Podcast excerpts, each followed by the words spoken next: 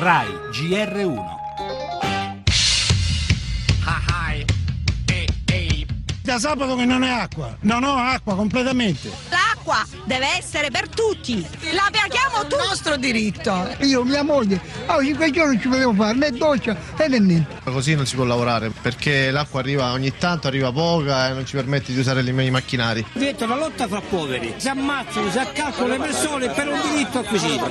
Questo non è più possibile nel 2016. Siamo peggio del terzo mondo, peggio del terzo mondo.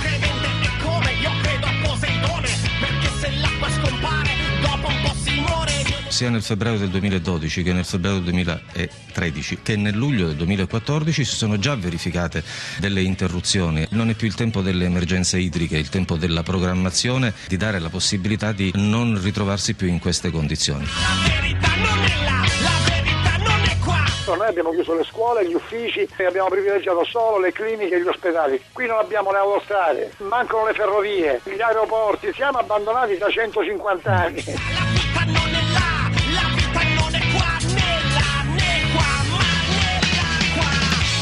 Non ci resta che il mare, scrivono i messinesi sui social network, diventati in queste ore cassa di risonanza di una denuncia cui si sono unite voci importanti da Fiorello a Maria Grazia Cucinotta, da Gassman alla Mannoia. Peccato che il mare non serva per bere, per cucinare, in autunno nemmeno per lavarsi. Peccato che proprio nell'era di internet, dei social network appunto, in cui si parla di innovazione e di Italia digitale, ci sia una parte del paese che resta senza acqua per quasi una settimana di fila. E la notizia che oggi finalmente qualcosa si stia sbloccando non cambia poi molto. Come ha spiegato Tonino Genovese, Cisla Messina, non è infatti la prima volta che accade. La frana che ha colpito l'acquedotto di Fiume Freddo è l'emblema di un problema nel problema. Da un lato condutture vecchie che servono aree troppo grandi, dall'altro il dissesto idrogeologico. Le parole del sindaco Renato Accorinti sono un grido di allarme, c'è bisogno di agire in modo globale. La Sicilia e il Sud non possono essere abbandonati.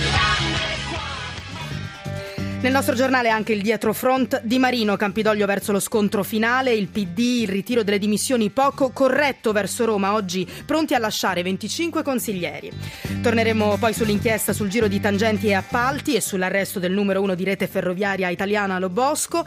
Per le notizie dall'estero la situazione in Siria con la cattura di un reclutatore dell'ISIS, un rapper tedesco e il vertice nel pomeriggio a Vienna sulla situazione nel paese, la nostra intervista alla responsabile della diplomazia europea Mogherini. Parleremo anche dell'emigrazione. Per la prima volta dopo decenni, nel 2014, gli italiani andati a vivere all'estero sono stati più numerosi degli stranieri venuti a vivere da noi. E infine lo sport, il calcio, domani Inter-Roma e il derby di Torino.